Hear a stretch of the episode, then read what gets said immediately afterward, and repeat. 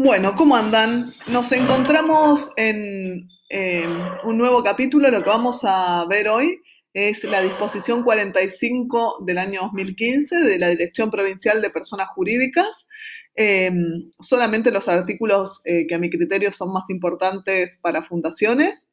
Em, vale aclarar que estos capítulos, es, em, estos capítulos, estos artículos son eh, artículos de una normativa de segundo grado, la, porque la de primera es el código de fondo que vimos en el video. Eh, pero bueno, vamos a ir recorriendo ciertos aspectos de eh, determinados artículos. Eh, el primero que me gustaría ver es el 21 que habla de certificación de firmas, pero básicamente no solo por la cuestión de quiénes están habilitados para certificar, sino también, sino porque habla de el formulario minuta rogatoria.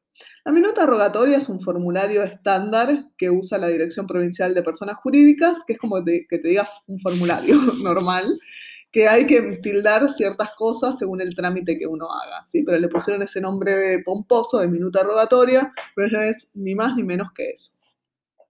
Fíjense quiénes están los habilitados. Me interesa el D, que habla de autoridades municipales con las que la Dirección Provincial de Personas Jurídicas haya suscrito convenio.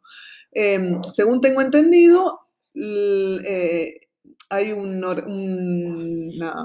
sección del municipio que se llama entidades eh, eh, sociales o entidades de segundo grado, algo así, que tiene funcionarios que están habilitados. Así que podríamos acceder a ellos para certificar firmas, ¿sí?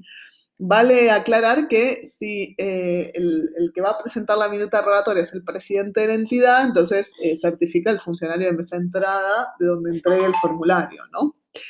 Eh, y después fíjense que dice cuando el interesado, representante legal u apoderado actúe con patrocinio letrado, o sea, con un abogado, no se requiere la certificación de firmas. Igual el 27 nos habla de excepciones eh, y las fundaciones están, ciertas fundaciones dentro de los exceptuados, ¿sí? Así que véanlo bien en detalle.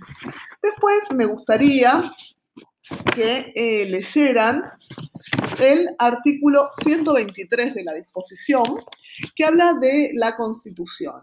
Y yo voy a hacer algunas aclaraciones sobre ciertos aspectos. Uno es em, el que refiere a los papeles que hay que presentar respecto de la fundación. Y fíjense que en el inciso E del punto 1 dice plan de actividades a desarrollar en el trienio en los términos del 199 del Código Civil y Comercial. Este es el famoso plan trienal del que hablamos hace em, unos minutos en el video eh, que les eh, subí. Otro punto interesante que me interesa es en el punto 2, cuando habla 2.1 de las personas humanas, fíjense que habla de una declaración jurada del patrimonio con firma certificada del fundador, certificada por alguno de los que mencionábamos anteriormente. Y fíjense que el punto E dice declaración jurada con firma certificada del fundador del origen de los aportes efectuados eh, a la entidad que constituye, ¿sí? ¿Con, qué le está fondeando, básicamente? ¿Con qué aportes los está realizando?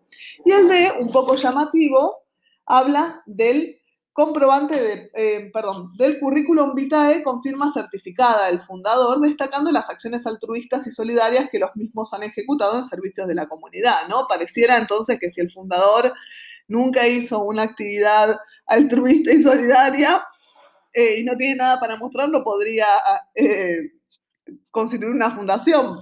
No sé, es un poco, es para entrar en polémica, ¿no? Bien, en el mismo artículo, cuando habla de los integrantes del Consejo de Administración, o sea, en el punto 3, fíjense que también estamos em, en el inciso A refiriéndonos a una declaración jurada patrimonial con los bienes propios del declarante, propios de su cónyuge, ¿sí? los que integran eh, la sociedad conyugal, los del conviviente y los de sus hijos menores de edad. Parece entonces que es como una declaración jurada que tiene que hacer un funcionario público una manifestación de bienes, no, no sé, es, eh, a mí me parece un poco excesivo también. El B también me habla del currículum vitae, destacando las acciones altruistas y solidarias, ¿sí? Eh, y bueno, van a ver en los otros incisos que habla de otra, de otra documentación, como la declaración jurada de que eh, no es una, o que sí es una persona políticamente expuesta y demás.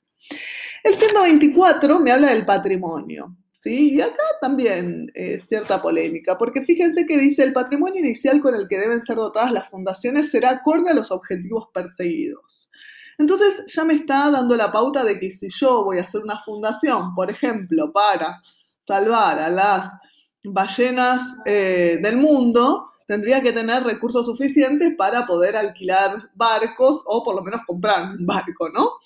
Eh, pero bueno, esto que parece un poco mucho está como aliviado en el segundo párrafo cuando dice, sin perjuicio de ello, podrán resolverse favorablemente los pedidos de autorización cuando de los antecedentes de los fundadores, ahí van a hacer uso del CV que, que nos pedían en el artículo anterior, de los funcionarios contratados por la entidad, de los otros elementos aportados o por las características del programa a desarrollar, resulte la capacidad potencial de los objetivos perseguidos. Así que de alguna manera esto viene como a aliviar un poco este requisito de que los objetivos y el patrimonio tienen que estar de la mano. Después otro artículo que me interesa es el 125 que habla de la modalidad del aporte, ¿no? Y dice, bueno, el inciso B, los aportes no dinerarios deben constar en un eh, inventario suscrito por el profesional de ciencias económicas. Eso está bueno porque es otra ventana más de trabajo para los eh, contadores. ¿sí? Y el último párrafo dice el departamento contable, además del análisis que efectúa para decidir la conformación o no del patrimonio, eh, procederá a evaluar y emitir dictamen sobre la factibilidad y razonabilidad de los ingresos para la concreción real de las actividades propuestas en el plan trienal para cada, para cada periodo teniendo en cuenta las erogaciones indicadas en ellas, así como las usuales indispensables. Esto me está dando la pauta de que eh, va a haber otro profesional del organismo que va a evaluar el plan trienal. Y digo, ustedes cuando presenten el, plan trienal con su firma certificada, tienen que hablar sobre la razonabilidad de, eh, de lo que pusieron en el plan trienal los fundadores. Porque, por ejemplo, si los fundadores pusieron que el segundo año se, van a se va a solventar con un tesoro que van a encontrar, y bueno, no parece muy probable que eso suceda, salvo que tengan algún otro elemento para decirlo. Entonces, a lo que voy es que eh, hay que ser conscientes de todo el proceso que lleva adelante este, em, este, este trabajo profesional que ustedes van a realizar. El 126 habla de la promesa de donación, ¿sí?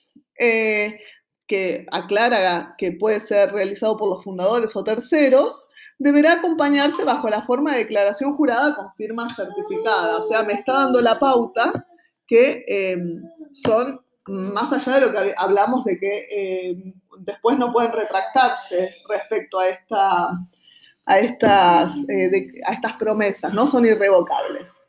Y fíjense el 127, que también me interesa, que habla de contratos con el fundador o sus herederos. ¿sí? En los casos previstos en el 212 del Código Civil y Comercial, a los efectos de su evaluación por la autoridad de control, se acompañará, bueno, la minuta rogatoria, copia certificada del contrato celebrado eh, y, del consejo, y del acta del Consejo de Administración que resolvió conceder el beneficio. ¿sí? Así que eso también es interesante.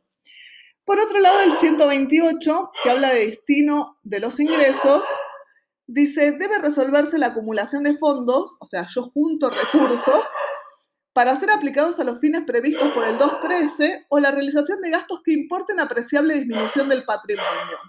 Deberá en tiempo oportuno informarse de tal circunstancia a la dirección provincial. O sea, que si voy a hacer ciertos gastos, tengo que pedir autorización a la dirección provincial. Lo que hace esto es darme la pauta de que tengo un control mucho más, em, mucho más profundo. Bien, otro artículo que quiero que veamos es el 202, que habla de, eh, ya todo el título y el capítulo de las disposiciones generales, habla de rúbrica o individualización de libros, ¿sí? Me da un plazo, el 202, de 90 días corridos desde la matriculación para rubricar los libros. Esto es importante eh, por si la entidad no realiza este trámite, ¿no? Después, el 203 me dice cuáles son los libros que, puede tener, eh, tanto las asociaciones civiles como las fundaciones. En este capítulo me interesa lo de las fundaciones, así que no me, no me voy a detener eh, mucho ahí, ¿sí? Después Otro capítulo, otro artículo que me gustaría es el 207, dice documentación posasamblearia y documentación posterior a la reunión del Consejo de Administración. ¿Se acuerdan que vimos que la estructura de estas entidades es muy simple? El Consejo de Administración tiene funciones de gobierno y administración. Entonces, ya acá me da la pauta de que no tengo que hacer aviso previo. Toda la documentación que presente es posterior, ¿sí? Em, y dice, bueno, si vas a rubricar libros, tenés que estar al día con toda la documentación referida a eh, las asambleas. Las asambleas, bueno, las reuniones del consejo en realidad. Bien, después nos vamos al 294. Ya saltamos varios, em, varios artículos más. No habla sobre rúbrica el 294, sino que habla de la documentación posterior a la reunión del Consejo de Administración, que dice que dentro de los 10 días de celebrada la reunión, hay que presentar cierta, cierta documentación que eh, les dejo a ustedes que lean el detalle, ¿sí? Y luego me interesa el 287 que habla de concurrencias asambleas por parte de un veedor, ¿sí? Que puede ir un veedor del organismo y todo el proceso. El 288 habla de todo el proceso, ¿sí?